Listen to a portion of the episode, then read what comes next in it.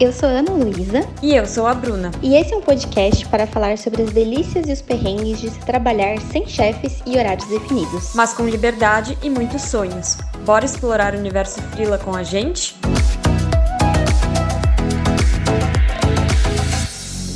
Olá, sejam muito bem-vindos, muito bem-vindas ao episódio 62 do Universo Frila. E hoje é aquele episódio em que a gente conversa, bate um papo sobre um assunto um pouco mais subjetivo, aquelas coisas que a gente gosta, né? Eu a Bru, a gente gosta desses assuntos que a gente faz umas reflexões muito loucas. E dessa vez a gente vai falar sobre produtividade tóxica né?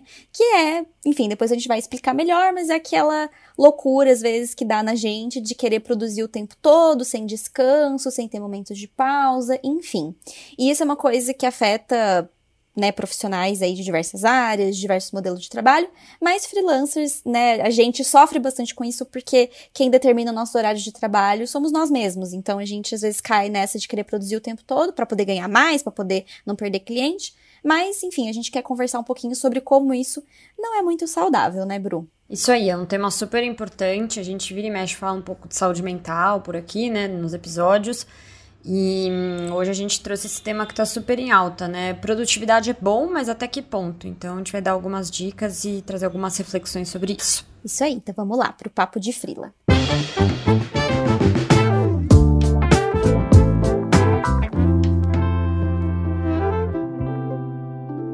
Vamos começar o nosso papo de Frila de hoje então, eu vou começar aqui compartilhando é, algumas reflexões, algumas dicas relacionadas aí a como evitar a produtividade tóxica no seu dia a dia freelancer.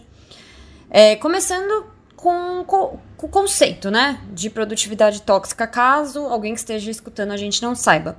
Essa mentalidade de que você tem que estar o tempo todo sendo produtivo de alguma forma. E não só em relação ao trabalho. Lógico que aqui o nosso foco é mais o trabalho, né? Porque a gente está falando mais de carreira freelancer e tudo mais. Mas pode ser uma produtividade, tipo, você não consegue ficar em casa parado, você tem que arrumar a casa, você tem que arrumar o teu armário, você tem que resolver um problema. É, então é uma produtividade que pode afetar várias esferas da sua vida, vai, vai além da questão profissional.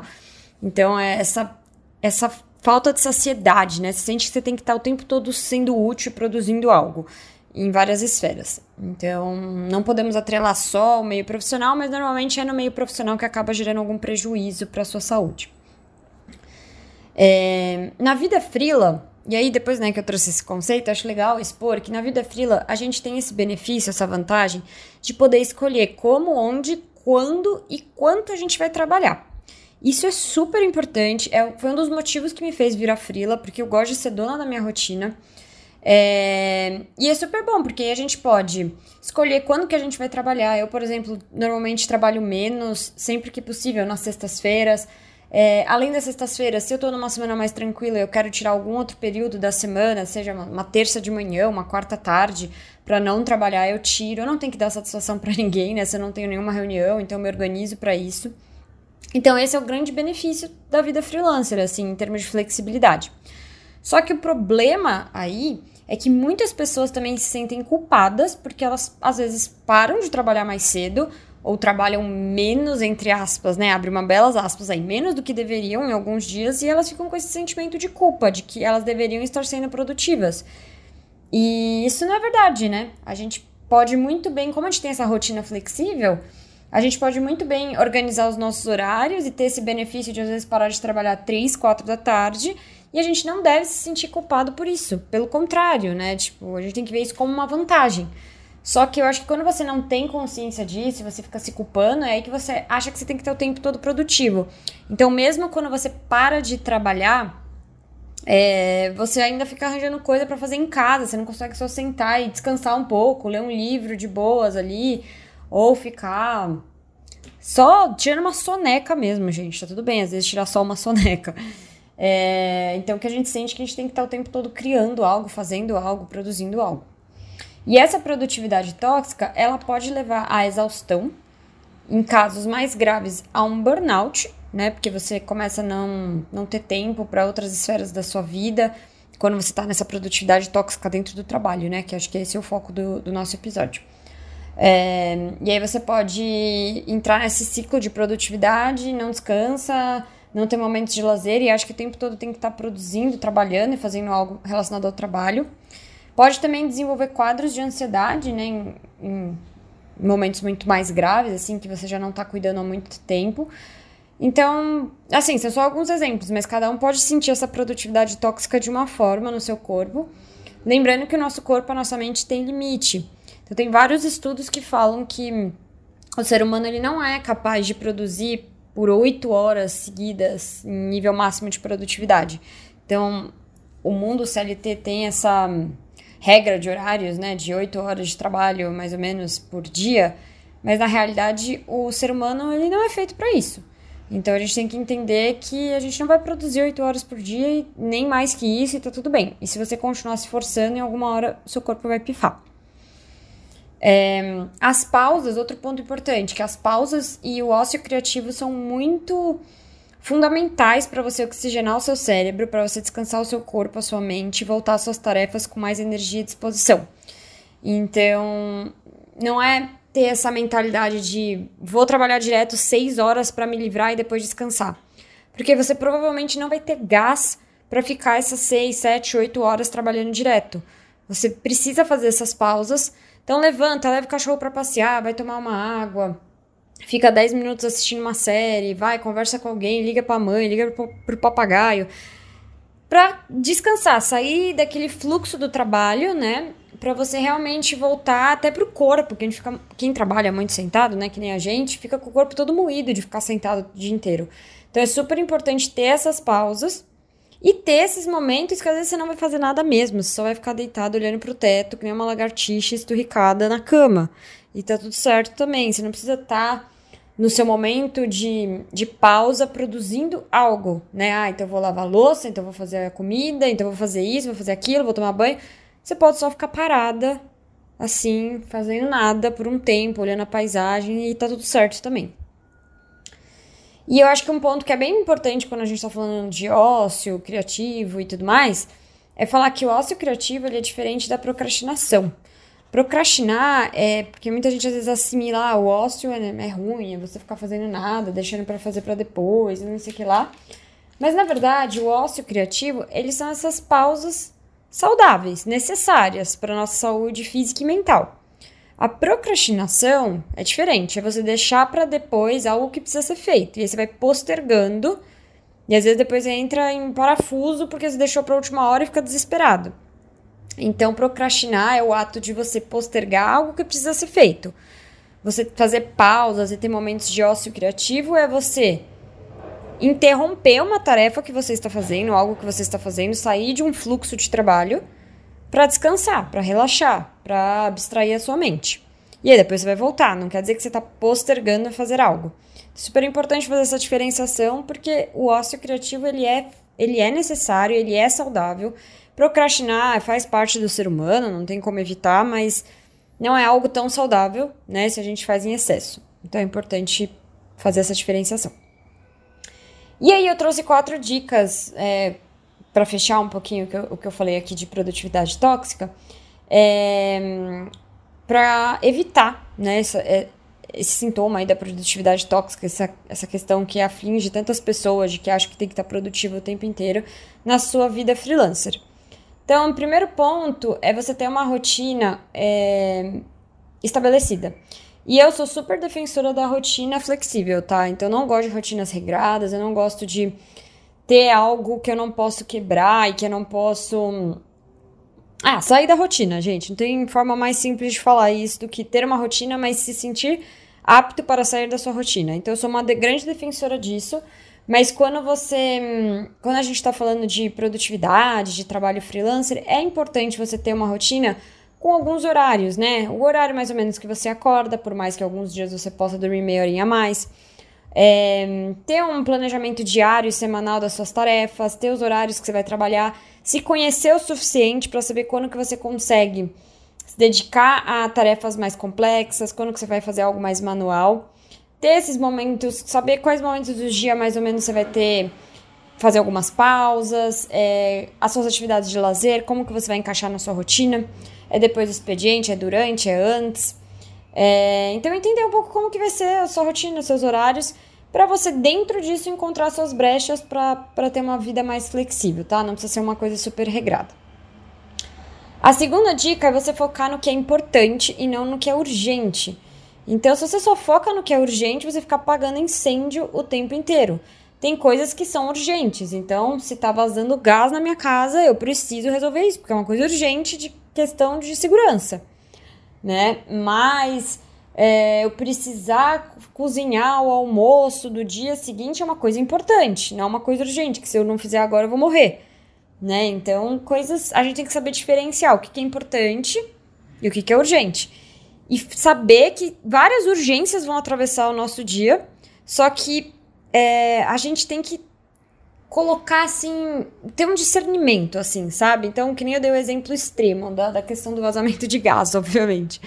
É, sim, é algo mega urgente que se eu não fizer, eu vou morrer aqui na minha casa, porque vai vazar gás e eu vou gerar um, um, um desastre. Mas tem coisas urgentes que podem né, esperar um pouquinho, que não são caso de vida ou morte. Então, ter essa diferenciação e saber o que, que é realmente importante no seu dia e o que, que é urgente que você tem que resolver em cinco minutos. E, e quando você tem essa noção, você sabe quando, o foco que você vai dar para cada coisa em cada momento do seu dia. Então, entregar esse job para esse cliente é importante. Aí, uma coisa urgente me atravessa, eu tenho que resolver.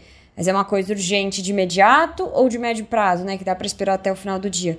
Então, ter essa diferenciação para você não ficar só correndo atrás do rabo o dia inteiro, sabe? Resolvendo pequenas coisas, pequenos pepinos. É, isso é bem importante também para você manter a sua produtividade e, e também para você não encher o seu dia de coisas inúteis, digamos assim, coisas que poderiam ser resolvidas depois, aquela, aquele grande ditado, né? A reunião que poderia ter sido um e-mail, né? Um negócio que às vezes a pessoa trata com uma puta urgência, na verdade é algo importante, mas que não é mega urgente. Então, entender essa diferenciação é importante para o seu dia a dia e para o seu bem-estar e para o seu, seu equilíbrio de vida. Fazer as pausas ao longo do dia, como eu já falei, né? Então não vou ficar repetindo, mas a Aninha é muito boa nisso, não sei se ela vai falar aqui depois de mim, mas ela é muito boa em definir pausas ao longo do dia dela e respeitar essas pausas, acho que é o mais importante, né? Não é só programar, mas respeitar e realmente realizar elas para ter mais bem-estar. E por fim, praticar o desapego profissional. Então, dá importância para outras coisas na vida além da sua carreira. A sua carreira é importante, mas a sua carreira não é tudo. Você é um ser humano e a carreira, é, a esfera profissional é só um ponto da tua vida. Tem vários outros, né? Tem os relacionamentos, tem, tem o amor próprio, o autoconhecimento, tem hobbies, tem lazer, enfim, tem várias outras coisas. Então, não ficar tão apegado que a única coisa da sua vida que importa e que te dá prazer e que te dá satisfação é o trabalho. E se for, tem um problema aí que aí só terapia vai te ajudar, eu acho. Mas eu acho que é importante a gente cultivar essa mentalidade, né? Porque muita gente atrela a própria identidade só ao trabalho. E por isso que entra nessa, nesse fluxo de produtividade tóxica, né? Porque acha que você é o trabalho e o trabalho é você. E não é assim, a gente é muito mais que o nosso trabalho. Então é importante cultivar isso para ter uma vida mais saudável também. É isso, então. É, queria compartilhar essas dicas, trazer um pouquinho assim da minha opinião sobre o assunto. E agora a Aninha vai complementar aqui um pouco mais com as experiências e percepções dela. Muito bom, Bru. É, eu adoro falar desse assunto de produtividade e muito ligado à saúde mental, porque é aquilo, né, gente? Se a gente não presta atenção em como a gente está funcionando no nosso dia a dia, eu acho que a gente acaba é, pecando por vários excessos sem perceber, e quando a gente vê, virou uma grandíssima bola de neve, né? Eu venho pensando muito sobre isso, eu tava ouvindo a Bru falar e, e pensando, né, como que é importante a gente se perceber principalmente quando a gente é frila, porque não tem uma pessoa controlando o nosso, o nosso dia a dia de trabalho, a nossa produtividade, o que a gente tá fazendo, o que não tá fazendo. É, quando eu trabalhava em agência, eu tinha, né, a minha chefe, a minha gerente olhando para ver o que, que eu tava fazendo, a minha, a minha agenda, a minha rotina e tal e tinha esse controle. Agora não tem mais, é só eu e eu. Então é muito importante a gente ter essa consciência de como a gente está produzindo e a relação que a gente está tendo com o nosso trabalho. É, eu trouxe aqui mais algumas dicas, né, para complementar as dicas da Bru. Mas antes eu queria compartilhar uma experiência pessoal, é, que eu acho que eu já devo ter comentado, né, nesses 61 episódios, ou 62 agora, é, algo parecido com isso, mas eu acho que cabe muito, né, para essa conversa. Que assim, antes, é, quando eu comecei a trabalhar, né, como freela em tempo integral, eu tinha a percepção de que eu tinha que trabalhar 8 horas por dia, igual no CLT, é, para eu me sentir produtiva, para eu sentir que eu fiz alguma coisa de, de útil no, né, no meu dia de trabalho. E se eu não cumpria esse horário por qualquer motivo que seja, eu me sentia muito culpada, porque eu falava, nossa, mas então quer dizer que tem pessoas aí trabalhando oito horas por dia, das nove às seis, sei lá, e eu tô aqui já quatro horas da tarde, já fiz tudo e vou descansar? Como assim? Eu me sentia errada, né? E querendo não é uma mentalidade que eu acho que a gente tá é, combatendo aos poucos, até mesmo nas empresas, mas vai um tempo ainda para isso deixar de ser um, um problema você trabalhar menos horas por dia, né? Porque a gente ainda tá muito fixo naquele. É, naquela ideia de que você precisa fazer, cumprir esse horário para ser uma pessoa produtiva, infelizmente. Mas, assim, depois de um tempo, né, atuando como freelancer, eu acho que no começo isso é muito normal, a gente já tem uma mentalidade diferente. Mas depois de um tempo, assim, atuando como freelancer, eu entendi que é, o que vale, o que realmente conta, é conseguir dar conta das demandas que eu me comprometi no dia, é, os compromissos que eu assumi com meus clientes, então fazer as entregas dentro do prazo, é, tentar não deixar acumular coisa para os próximos dias, para não virar também uma bola de neve enorme independente do tempo que isso leve. Então, se eu tenho uma lista ali de coisas para cumprir, eu conseguir finalizar tudo três horas da tarde, para que, que eu vou adiantar a demanda do dia seguinte, sendo que tá tudo organizadinho, e eu posso descansar, eu posso me dedicar a algum projeto pessoal, eu posso estudar alguma coisa.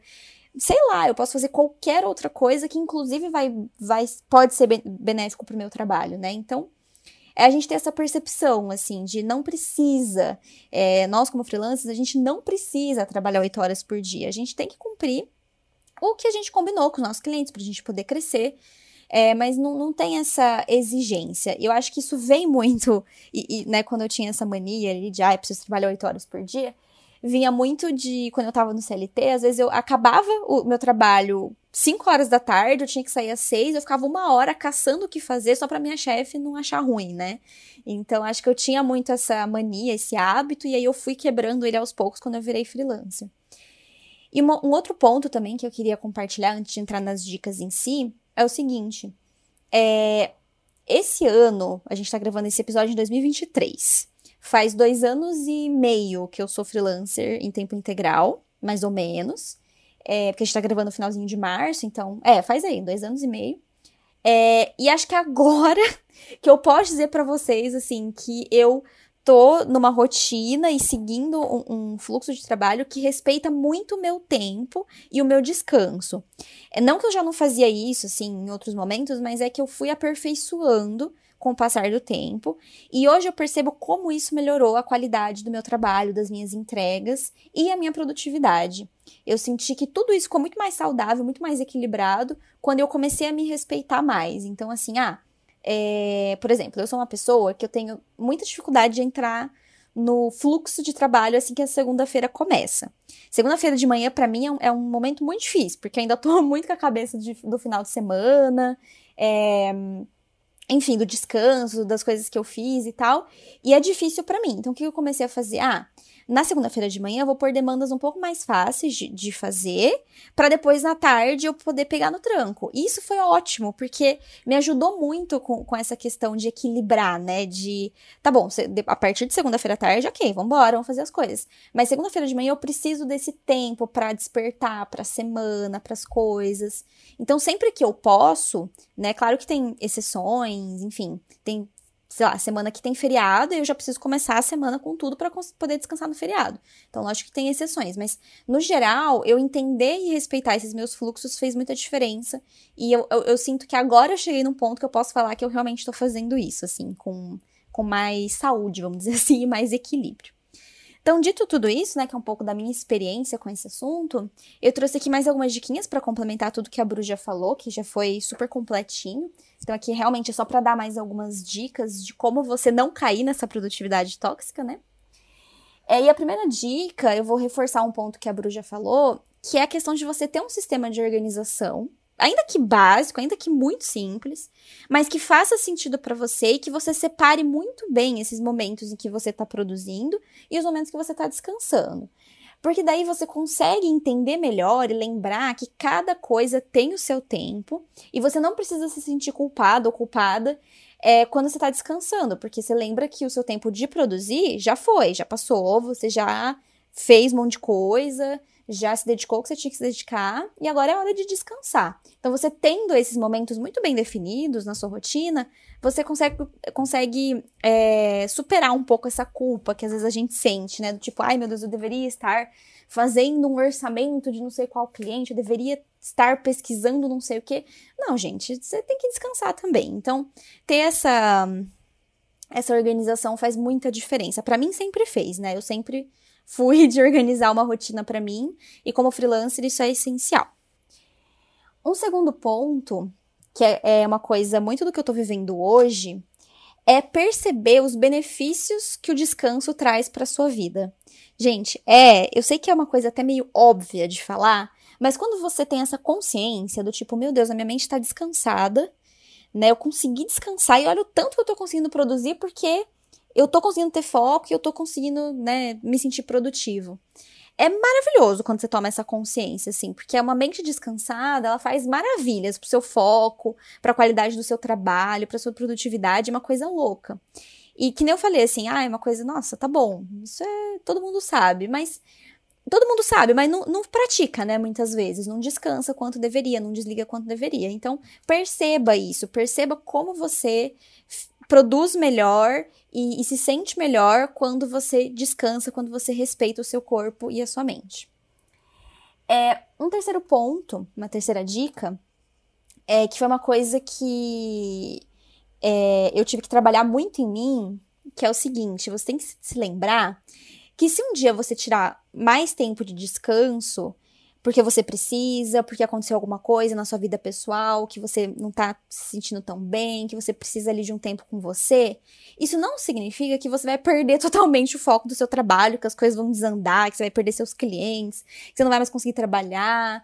Enfim, não, não, se, não é tão extremo assim. Eu era muito desse jeito, muito 8 ou 80. Então eu tava produzindo muito e eu sentia que se eu deixasse a peteca cair um pouquinho, tipo assim, ah, hoje eu não vou conseguir dar conta das minhas tarefas todas, não vou conseguir completar minha lista de demandas e ferrou. Pronto, aí amanhã já não vou conseguir mais, aí eu vou perder o foco, aí eu vou ser uma pessoa super procrastinadora.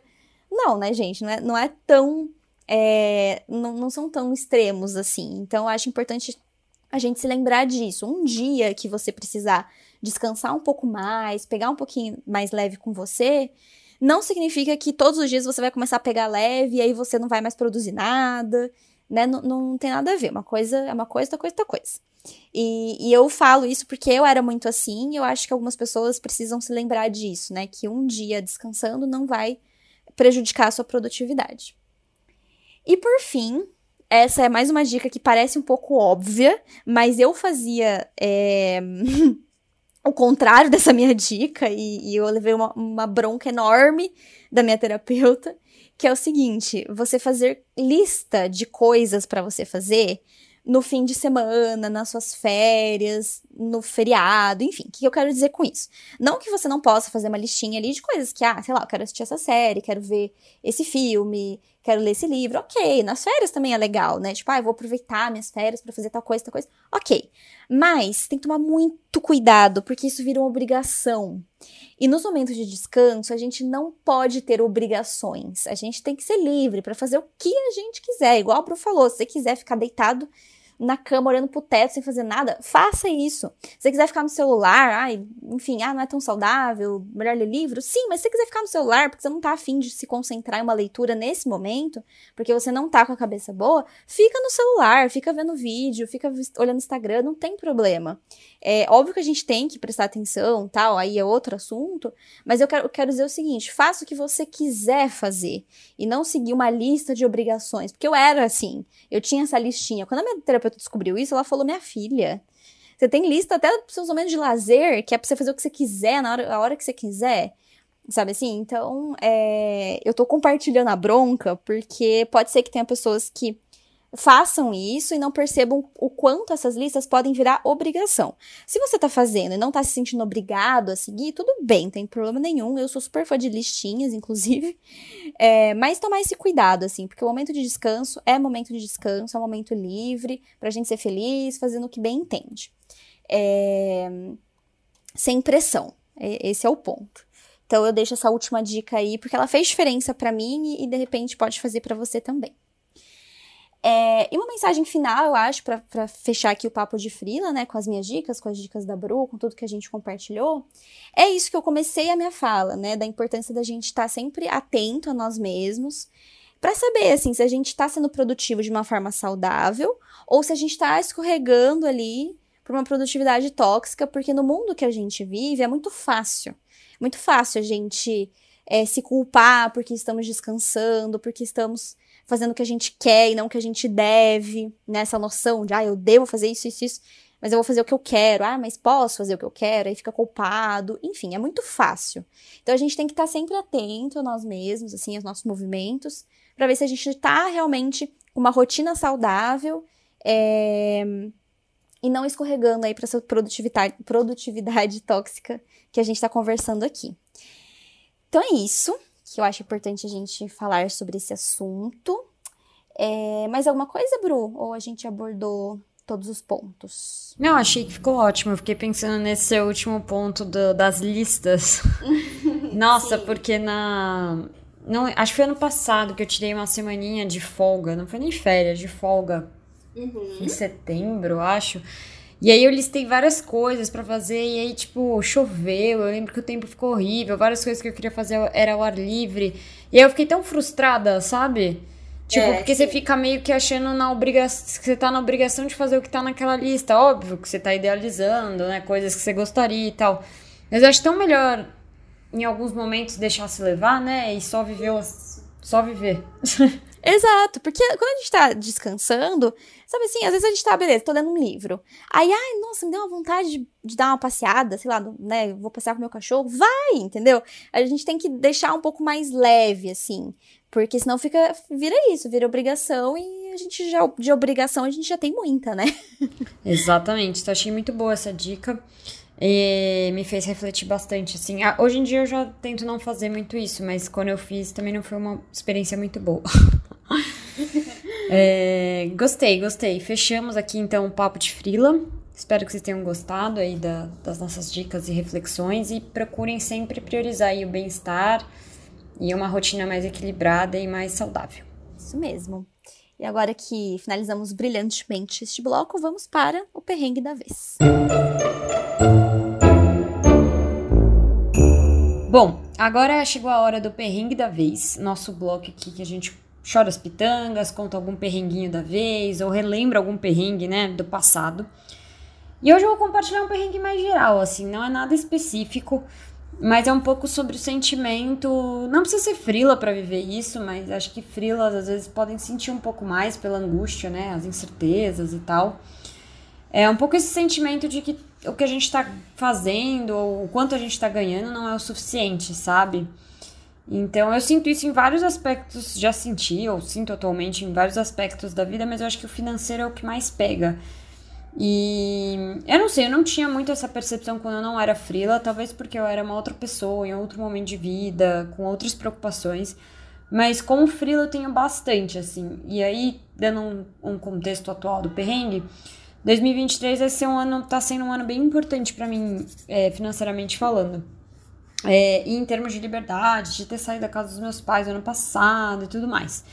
E o dinheiro, apesar de dinheiro dizerem que dinheiro não traz felicidade, gente, dinheiro ajuda, né, a trazer um pouquinho de felicidade às vezes.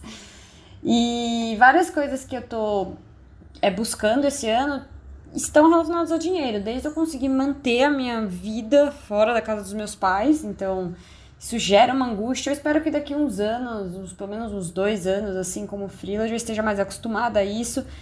Mas é um pouco angustiante você pensar que agora, né, você com você e você precisa dar conta e você frila e você quer ter um determinado padrão de vida, um estilo de vida, às vezes você tem que abrir mão de algumas coisas também. É, e eu também me programei para fazer duas viagens muito importantes. Então, e essas duas viagens vão exigir bastante financeiramente de mim. Eu tô tendo que fazer concessões. Então, a Aninha sabe, porque eu choro as pitangas. Às vezes, sei lá, eu vou numa loja de papelaria, eu não compro um caderno de 30 reais, porque eu fico pensando que 30 mais 30 mais 30 mais 30 no final do mês já dá 500. E aí eu tenho que fazer escolhas para conseguir é, alcançar os meus objetivos esse ano. E por mais que eu esteja bem, não é? Não, tava até comentando outro, acho que foi semana passada retrasada com a Aninha, falando, não, tá tudo certo, não tive nenhum rombo por, por enquanto de cliente que desapareceu, que não deu certo. tive algumas prospecções que não foram para frente, mas ok. Mas ainda assim, mesmo não, não, né, não tive uma queda muito brusca nem nada, ainda assim eu fico com esse sentimento de, putz, será que é o suficiente? Porque eu me comprometi com tantas coisas que fica essa angústia meio que eterna, sabe? E eu sempre volto para o mesmo ponto, né? Várias coisas na minha vida me trazem de volta para o mesmo ponto, que é eu, Bruna, preciso aprender a lidar com falta de controle, né, da vida no geral, incertezas, imprevisibilidades, coisas que são a marca, a essência da vida freelancer. Não sei porque raios eu fui escolher essa vida, gente, mas escolhi. Que se eu não fosse uma pessoa tão ansiosa, eu não sofreria tanto. Mas assim, pessoa ansiosa, escolher esse caminho não é fácil. E então, assim, é uma reflexão mais geral, porque eu tô nesse momento de vida, às vezes a gente fica se questionando, será que eu devia ter me comprometido com essas viagens? Será que eu devia ter alugado esse apartamento que custa XYZ? Será que eu devia ter saído naquele fim de semana e gastado 500 reais? Sabe os negócios assim? Então, é, essas reflexões fazem parte, eu acho que a gente tem que, faz parte do processo de amadurecimento da nossa carreira e da nossa vida como seres humanos, a gente ir se adaptando. Então, eu acho que esse processo de pagar conta, pagar aluguel e tudo mais, é um processo que eu espero, que nem eu falei, daqui um, dois anos eu já esteja habituada, não seja mais um, nossa, que frio na barriga do caramba, né, dar conta disso tudo. Mas toda vez que a gente se propõe a mudanças e novos objetivos, talvez como frila a gente tenha mais nervosismo, mais angústia, não sei. Porque a gente tem essas incertezas e eu fico pensando muito também, recentemente estava pensando nisso, quando você está num, numa empresa, você normalmente tem uma escadinha, né, para ir crescendo. Então eu sei que eu vou ser estagiário, eu vou ser analista, eu vou ser coordenadora, eu vou ser, sei lá, eu que é depois supervisor, gerente, sei lá, eu nem sei mais os cargos dentro das empresas, cada uma é de um jeito. Mas eu acho que você tem um pouco, se você fizer um bom trabalho, se você estiver num lugar que você gosta, você tem um pouco essa tranquilidade, entre aspas, de que você já sabe, né, a escadinha que você pode percorrer, mais ou menos quanto que você pode ganhar, os aumentos, as promoções, os saltos que você pode dar.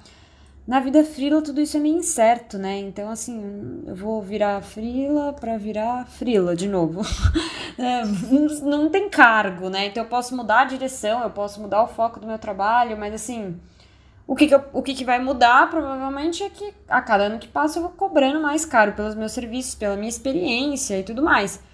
Mas não tem essa escadinha. Então, o fato de ser meio nebuloso gera essa angústia também. E aí, por isso que a gente acha que fica um pouco assim nesses momentos de é o suficiente, não é o suficiente, quando que vai ser o suficiente. Eu acho que muitos frilas passam por isso, sentem isso, por isso que eu achei legal trazer esse tipo de perrengue aqui, que é meio atemporal, né? Não é uma coisa específica, mas que eu, pelo menos, sempre estou vivendo. E saibam, assim, que estamos juntos. Acho que a maioria de nós passa por isso, a não ser que você seja um frila herdeiro. E aí já não, não sei o que dizer sobre isso, porque não sou, nunca serei. Mas é isso, estamos todos juntos nesse barco, né? Ah, com certeza. Foi ótimo você trazer isso, Bru, porque Ai, gente, ser frila para quando, quando né, a pessoa que é ansiosa é difícil, porque a ansiedade, na verdade, pega a gente de diferentes maneiras, né? Pra Bru, essa coisa da, da vida financeira sempre pega muito pra ela, assim, pra mim pega também, mas principalmente outras coisas, enfim. A ansiedade é diferente para cada pessoa, mas essa instabilidade, essa falta de certeza é difícil mesmo de lidar. Esse acho que é o maior perrengue que freelancers lidam, assim, na carreira. Mas eu tava pensando aqui em dois pontos, né? É, enquanto você tava falando, Bru. E um é o seguinte: a gente tem essa ideia, né, que quem tá na, no CLT tem mais, mais, segurança, mais estabilidade, e é verdade, enfim, por inúmeros motivos. Mas também, assim, nada é certo. Porque se a pessoa é mandada embora no dia seguinte, acabou, né? Ainda mais pessoas que sentem. É, eu, falo, eu converso muito isso com uma cliente minha que é psicóloga especialista em carreira, né? Tem gente que tem a, a, ideia que nunca vai ser mandado embora de uma empresa, então não tem um plano B, não trabalha o LinkedIn, não faz network, não faz nada. E aí vai, é mandado embora e pronto, acabou, não tem mais onde cair morto, porque não, não, não trabalhou nada para além da empresa. Então, assim, é, ok, ah, tem seguro-desemprego tal, beleza, tem, ok, mas isso uma hora acaba. Qual é a garantia que você vai conseguir um outro emprego rápido? Qual é a garantia que você vai conseguir um emprego na sua área, do que você gosta de fazer? Enfim, eu acho que todos nós vivemos incertezas na vida. É, nós freelancers mais, com certeza, não, não tem como negar. Mas a verdade é que não existe, sabe, 100% em nada. E é aquilo que, a gente, que eu e a Bru, a gente conversa muito entre nós e a gente tá sempre reforçando nas nossas redes também, que é um dia de cada vez, né? É, minha, é o grande desafio da minha vida é viver um dia de cada vez, mas eu acho que nesses momentos em que eu tô mais ansiosa, é, é o que eu mais tento fazer, assim, o que, que eu posso fazer hoje? O que, que hoje eu posso fazer pela minha carreira, é, pelos meus clientes, pelas coisas que eu faço, para eu conseguir seguir numa crescente legal. E aí a gente vai indo, né? É importante sim se planejar, obviamente, mas é uma coisinha de cada vez e tentar respirar fundo, fazer yoga e não deixar se desesperar. É, mas é um, é um perrengue mesmo, que a gente tem que lidar pra gente ter todos os outros benefícios que a gente tem sendo frila, a gente tem que lidar com esse perrenguinho aí que a Bru trouxe, né? É isso aí, mandou bem. Terminou aí com mantra, com mantra um dia de cada vez. O meu agora é um mês de cada vez. Quando eu fecho o mês, eu falo amém, paguei as contas, sobrou quanto, vamos pro próximo. É isso, é isso, perfeito. Mas tem me ajudado, sabe, também, porque antes eu ficava muito assim, será que em dezembro eu vou estar tá ganhando? Não, tipo, calma. Será assim em dezembro? E a gente já tá em abril, pensa, a gente, eu pelo menos aqui já tô pensando, nossa, já estamos em abril, eu já uhum. tive quatro meses do ano garantidos, quase 50% isso. do ano, né? Uhum. Então tem ajudado bastante essa mentalidade. Perfeito, é isso. Boa. É isso, vamos agora falar de conquista. Vamos lá.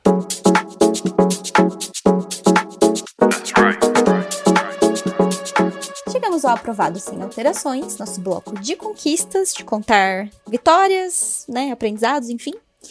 É, e hoje eu, eu que vou compartilhar né, uma conquista com vocês. É uma coisa super importante que aconteceu recentemente e eu até pensei, quando aconteceu, eu pensei, putz, eu vou compartilhar isso no meu podcast, porque a gente sempre fala sobre esse assunto e aí é um exemplo legal de como ele é importante. Que é sobre você deixar uma marca positiva, né? Em todos os lugares onde você trabalhou, onde você passou. É, o que que aconteceu? Meu pai, ele é médico, né? E ele já atendeu várias pessoas é, por indicação minha. Então, amigos, pessoas que trabalharam comigo, enfim, porque meu pai ele é muito bom no que ele faz. E eu sempre indico, né, se a pessoa tá com problema relacionado à área, de, à área dele, né, que é a área de saúde gástrica, intestinal, eu sempre indico meu pai, obviamente. E aí, esses dias, meu pai atendeu a minha ex-chefe, né, da última agência que eu trabalhei. E é, ele me contou que quando ela chegou, eles conversaram tal, depois ela começou a me elogiar. Sem ele perguntar, sem ele tocar nesse assunto. Inclusive, ele nem sabia que ela era minha ex-chefe depois que, que ele foi descobrir, né?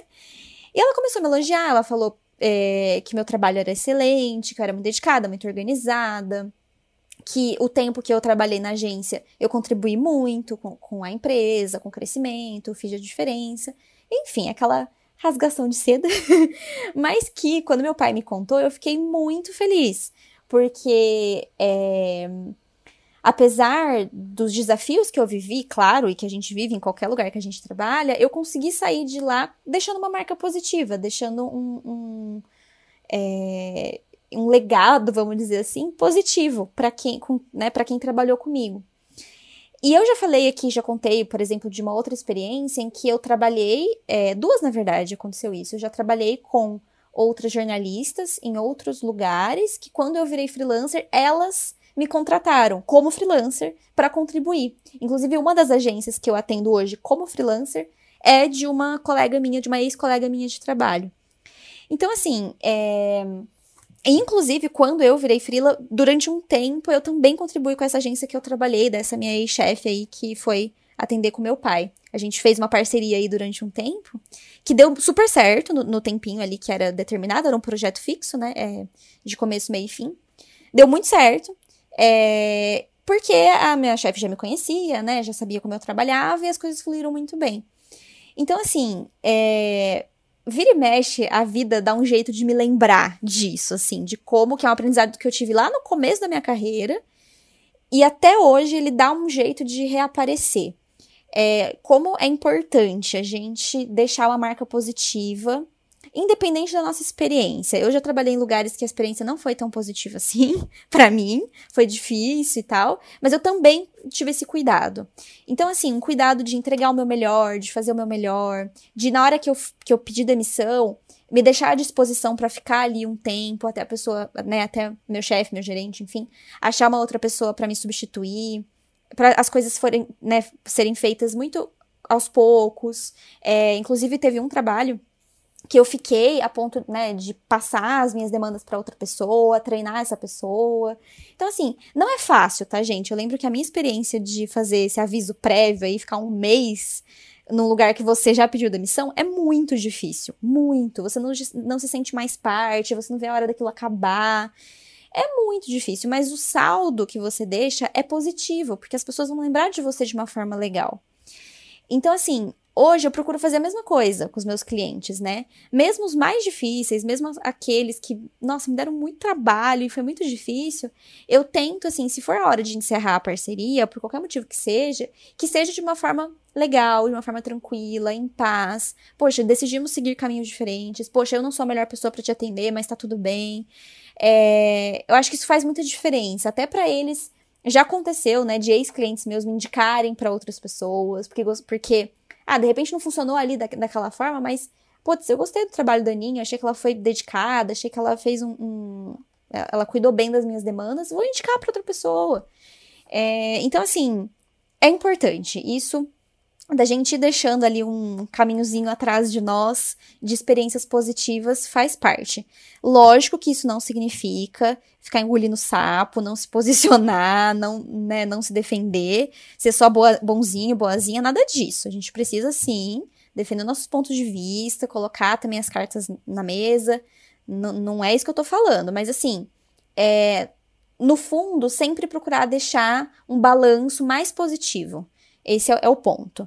É, e, e, quando você vive situações como essa que eu vivi, de você receber elogios sem esperar, é uma realização muito gostosa, assim, tanto profissional quanto pessoal, que você sente, poxa vida, tá bom, eu acho que eu deixei uma marca positiva na vida dessa pessoa, e no fim é isso que, para isso que a gente tá aqui, né?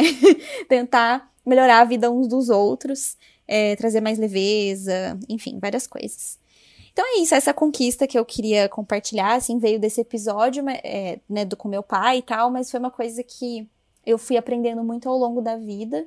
E é uma coisa que eu e a Bru a gente sempre conversa, né, Bru, de da gente tentar cultivar esses bons relacionamentos, né? É, exatamente. Eu acho que na vida, na vida no geral, né? Não na sua vida, na, na vida freelancer, rende muitos bons frutos.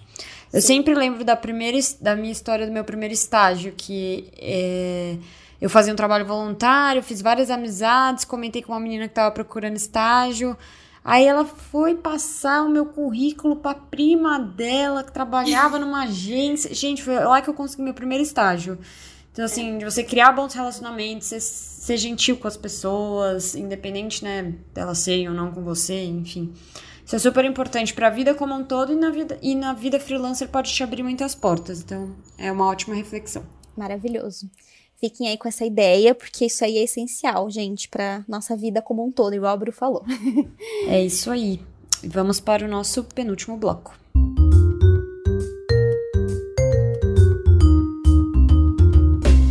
Estamos nos encaminhando para o final do nosso episódio e hoje a gente trouxe uma reflexão diferente, mas bem legal para o nosso bloco aqui do Reflexão Solta. Tanto eu quanto a Aninha, a gente adotou cachorros. A Aninha já faz. Quanto tempo faz, Aninha? Dois anos dois anos já que ela adotou um doguinho. E eu, quatro meses. quatro meses. É, enfim. E, e aí, eu não imaginava o que, que era essa experiência. Se alguém tivesse me contado antes, eu não acreditaria. Ou se eu acreditasse, talvez eu não tivesse adotado. É, ter um cachorro já é muito difícil adotando ou comprando, assim, já é um processo bem complexo. Acho que Que nem a maternidade que as pessoas idealizam, mostram só a parte linda, maravilhosa, perfeita. Então, tem um cachorro também. Só vejo pessoas pulando no Instagram com seus cachorros, mas ninguém fala o quão difícil é também. E é uma puta de uma responsabilidade, é super, super legal também, tem o seu lado positivo, mas é difícil. A gente precisa falar sobre isso. E traz, mas o mais legal é que traz muitos aprendizados para a vida, assim. Eu, eu levei tanto esse assunto do cachorro, porque foi tão difícil para minha adaptação. Então eu levei tanto esse, esse assunto para terapia que eu aprendi muito sobre mim enquanto eu estava me adaptando e lidando com o cachorro. Então ficaram marcas bem importantes. Então a gente resolveu trazer aqui aprendizados da adoção de um cachorro ou de um gato, sei lá, de um, de um animal no geral, mas acho que mais um cachorro no caso. É... Porque adotar. Eu não sei como é comprar um cachorro, tá, gente? Nunca comprei. E eu acho que deve ser bem desafiador também pegar um filhote e tal. Eu peguei um adulto, por exemplo. Mas eu posso falar pela minha experiência. E a minha experiência de adotar foi muito difícil em vários sentidos, mas me fortaleceu muito. Então eu trouxe aqui quatro pontos que são super aplicáveis na vida como um todo, né? Um é o perigo de você idealizar demais algo. Então eu sempre idealizei muito ter cachorro. Acho que porque eu queria, queria tanto, como quase todas as crianças querem, né? E minha mãe nunca deixou eu ter um cachorro, que eu achava que era a coisa mais fofa, maravilhosa, simples e barata do mundo. Então eu achava que, ah, vou ficar aqui apertando meu cachorro o dia inteiro vai ser isso. Não é isso, gente. Tem, o cachorro tem necessidades, um cachorro tem. Fica doente, um cachorro precisa de atenção. Você tem que pensar quando você vai viajar, com quem você vai deixar o cachorro, como que você vai fazer, como que o cachorro entra na sua planilha de custos, várias coisas. Então, tem a parte boa, mas como tudo na vida, tem a parte difícil, tem a parte ruim também. Então, eu acho que eu idealizei muito, e aí, ainda por pegar um adotado que já vem com traumas, já vem com hábitos, e você tem que reeducar ele para ele se adequar à sua vida, é muito difícil. Então, idealizar demais, não só o cachorro, mas tudo na vida, faz com que a queda seja maior ainda. Se alguém tivesse me contado que como era, a verdade nua e crua, de duas uma, ou eu não ia ter acreditado, não ia ter levado a sério, ou talvez eu não adotasse, não pegasse o cachorro, porque talvez eu falasse, cara, se é tudo isso, será que eu tô pronto? Será que faz sentido nesse momento da minha vida? Porque é realmente uma grande responsabilidade. O segundo é resiliência. Isso foi tema de terapia, né? Chamar um dia minha psicóloga aqui para contar para vocês, né? Vou chamar nossas psicólogas para esse podcast. É, gente, então, vou chamar, porque eu chegava para ela e falava: "Eu não sou resiliente" né? Tá acontecendo isso, isso, isso. Eu não aguento mais, tenho vontade de jogar o cachorro pro alto, de fugir para as montanhas, entendeu? Eu me sinto uma pessoa sem resiliência nenhuma. E, enfim, não importa qual reflexão eu cheguei na terapia agora, mas o ponto é, independentemente de eu ser resiliente, ter sido resiliente ou não, resiliência é importante em qualquer relação, inclusive na sua relação com o cachorro. Né? O cachorro vai, vai demandar que você veja ele cagando na tua sala, mijando na tua sala, latindo e fazendo isso e aquilo, e você vai ter que né, se recompor toda vez que as coisas desmoronam, e se ele fica doente, e o desespero, e não sei o que lá. Eu peguei um cachorro doente, então foi um processo bem complexo. E resiliência é algo muito, muito importante em todos os aspectos da vida também. Então é algo que eu, na minha experiência com o cachorro, pensei muito sobre, aprendi muito sobre.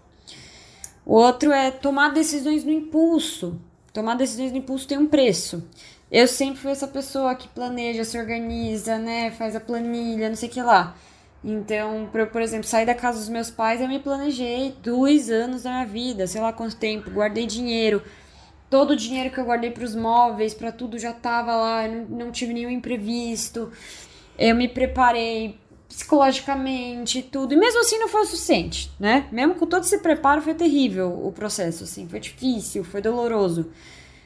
Pegar o cachorro foi, acho que, uma das únicas decisões da minha vida que eu falei, ah, vou pegar, vamos lá, vamos pegar. Gente, é um trauma, Deus do céu, porque eu já não sou essa pessoa, né? Eu vou lá, faço isso e passo por um furacão de coisas. Então, foi super difícil. Então, se você vai tomar uma decisão no impulso, seja pegar o cachorro ou qualquer outra coisa na sua vida, não tô falando que vai dar merda, que vai ser horrível necessariamente, mas pode ter um preço. E você vai ter que estar tá preparado aí pra, pra lidar com isso, porque depois vem as consequências e não dá para nem tudo dá para voltar atrás nessa vida. Então você tem que estar tá, ter muito claro ali que o impulso tem ele é interessante para viver algumas experiências, é, mas às vezes também enfim, pode ser bem difícil.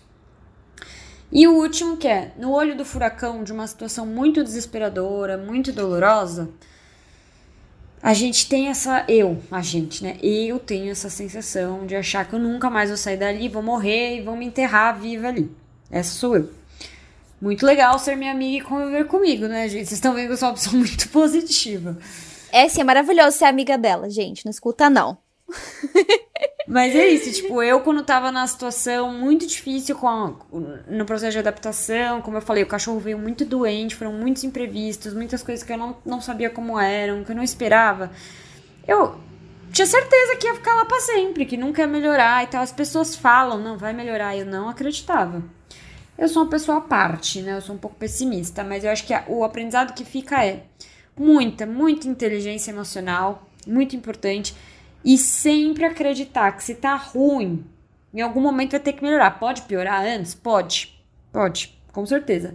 Em algum momento vai ter que melhorar, gente. Em algum momento algo vai ter que acontecer que a situação vai ter que melhorar. Não vai ficar ruim para sempre se você se movimentar para melhorar aquele quadro, aquele contexto. Então, esse é um aprendizado muito. Hoje é fácil, né? Ah, agora passou, né? Ah, olha lá, nossa senhora, lembra aquele período horroroso. Mas quando você tá ali dentro de um furacão rodando, que tem uma louca ali dentro, é muito difícil enxergar isso, mas eu vou tentar levar esse aprendizado comigo porque foi muito importante para mim. E é isso, gente. Os meus aprendizados não são tão bons, tão assim, positivos, porque a experiência foi muito difícil, mas agora eu já tô na fase boa. Mas assim, o que ficou de aprendizado que acho que dá para aplicar pra vida, acho que foram essas partes mais difíceis mesmo. Ah, é isso, amiga. Acho que você foi perfeito seus pontos, porque acho que das experiências difíceis na vida a gente tira muitos aprendizados. E para mim, é, quem vê, assim, sei lá, quem é, me acompanha no Instagram, vê eu postando as fotos do Zeca, que é o meu cachorro e tal, acha também que para mim foi mil maravilhas, mas não foi e não é até hoje, assim. É, por mais que eu ame ele loucamente, não imagino a minha vida sem ele, e sou muito feliz de ter ele, é difícil também. E meu processo de adaptação também foi, porque eu peguei também um cachorro adulto, o Zeca veio aqui pra nossa casa, ele tem, tinha em torno de dois, três anos, não dá pra saber com certeza, né? É, ele já tinha manias, ele já tinha a personalidade dele, e a gente teve que se adaptar a isso. E aí eu acho que os meus três principais aprendizados, aprendizados foram: o primeiro, que é um, um aprendizado que eu tô tentando ter até hoje, que quando a gente se preocupa em excesso com as coisas, isso pode prejudicar a experiência que era para ser mais positiva do que negativa. Então, eu tenho uma preocupação excessiva com meu cachorro, muito mais do que eu deveria e, e, e precisaria ter. Porque ele é um cachorro saudável, graças a Deus, mas ele tem é, um probleminha, uma deficiênciazinha pequena, que uma das patinhas dele é tortinha. A gente não sabe é, por quê, não sei se ele nasceu assim, se foi um acidente, alguma coisa, mas uma pata dele, ela é tortinha e de tempos em tempos ele tem crises de dor e lambe, aquela coisa, e tem que cuidar. É, e eu sei que vai ficar tudo bem, eu sei que ele vai se recuperar, que é só uma fase, eu já passei por isso outras vezes, mas eu me preocupo excessivamente, da ponto de achar que o cachorro vai morrer por tomar um remédio, sabe assim? E, e, isso, no começo, logo quando eu peguei ele, ele teve a primeira crise, isso prejudicou um pouco a minha experiência do tipo, cara, que legal, agora eu tenho um cachorro, que é, eu sou louca por cachorros, louca, apaixonada. Uma das grandes paixões da minha vida. E eu queria muito voltar a conviver com um cachorro depois que a minha outra cachorrinha faleceu. É, só que essa minha preocupação excessiva com ele acabou prejudicando muito os momentos positivos, os momentos bons que era para eu ter com ele logo no começo. Então, e isso não só com ele, isso na minha vida inteira. Várias vezes a minha ansiedade, a minha preocupação prejudicaram um momento, uma experiência que era para ser boa, que era para ser muito mais boa do que, do que ruim. É, então eu tento muito colocar isso na minha cabeça até hoje, de não deixar essa minha ansiedade, essa preocupação atrapalhar. E com o Zeca foi muito assim. Então, é um aprendizado aí para nós ansiosos de plantão é evitar deixar que esse sentimento de ai meu Deus, tudo vai acabar, é, prejudicar o que a gente está vivendo, né? É, um segundo ponto que eu também tô aprendendo, e, e o Zeca me ensinou demais e me ensina diariamente, é sobre você ser firme quando é necessário, né? Com o cachorro é o, é o famoso mostrar quem é que manda. O Zeca é um cachorro de personalidade muito forte, então, assim, ele. Se ele não quer fazer uma coisa, ele não vai fazer acabou, ponto final. Mas ao mesmo tempo, ele é um cachorro. Então, assim, é, ele não sabe decidir por ele o que é melhor para ele. Ele precisa de nós, os tutores, né, fazer as coisas por ele. Então, é, eu sofria muito no começo de não conseguir, por exemplo, é, sei lá, fazer ele obedecer em algum momento, ah, na, na hora que vai no veterinário, na hora que toma, vai tomar injeção, na hora que, sei lá, eu passei com ele, tomou chuva, ele não gosta que, que seca as patinhas, essas coisas assim. É, e aí eu levei isso pra terapia e minha terapeuta falou, Ana, mas o que você tá vivendo com o Zeca é o que você vive na sua vida, de, dessa, dessa sua dificuldade de se posicionar, de, de você colocar o seu limite, de você colocar a sua, né, a sua opinião, enfim. É, isso ficou muito claro para mim, assim. E hoje com o Zeca eu já tento, já consigo ser muito mais firme com ele, claro, do tipo, Zeca, vai sacar a patinha. e ele obedecer.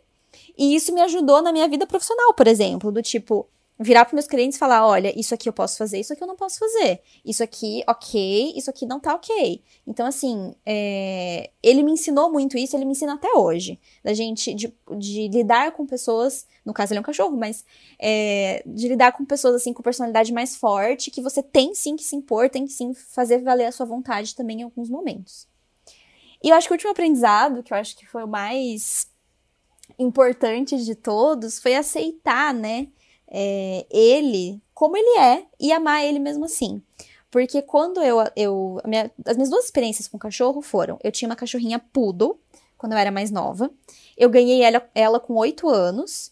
É, e ela ficou comigo aí durante 11 anos. Ela era muito fácil de lidar, muito tranquila, do, do tipo assim, é, a comparação, né? Eu, com 8 anos de idade, levava ela para tomar vacina, ela ficava no meu colo, tranquilamente. E o Zeca hoje é necessário três adultos para segurar ele para conseguir dar vacina.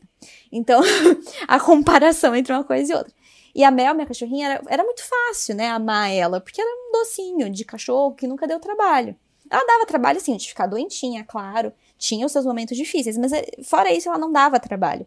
O Zeca dá trabalho. É, não só por essa questão da, da patinha dele, como nos momentos em que a gente precisa forçar ele a fazer uma coisa que ele não quer, ele rosna, ele quer morder, tem que colocar focinheira, enfim. E no começo, isso foi uma quebra de expectativa para mim, e aí vem muito o que a Bru falou, de idealizar as coisas.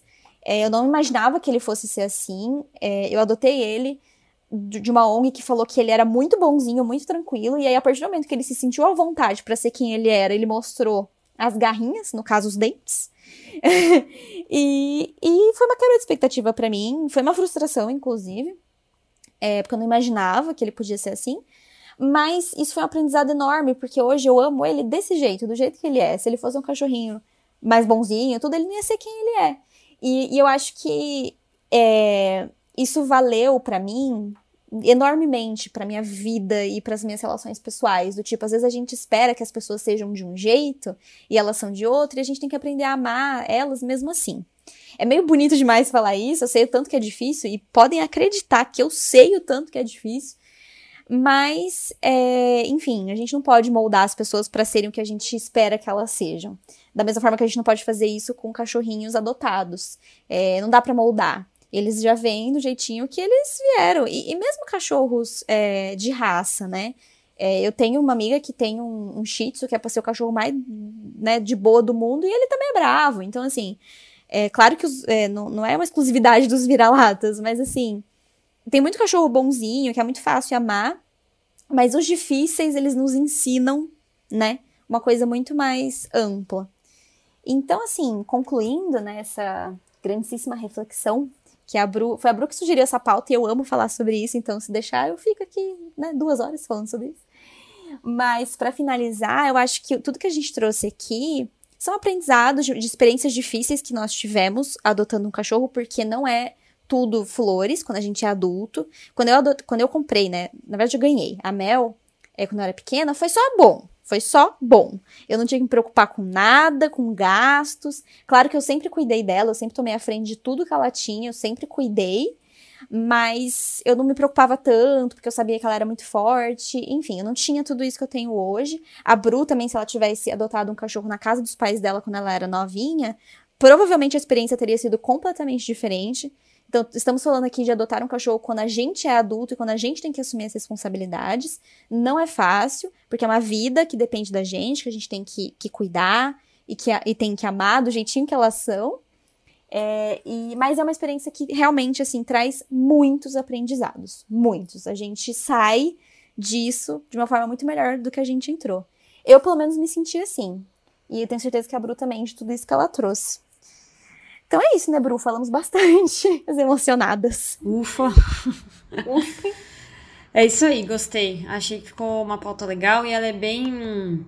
É o que a gente falou, né? Dá pra colocar esses aprendizados em tantos aspectos da vida. Eu até falei que ia escrever um texto sobre isso, mas eu não escrevi. Escreve, escreva, amiga. Eu super apoio. Boa. Então vamos pro nosso último bloco, finalizar aqui esse episódio. Vamos lá.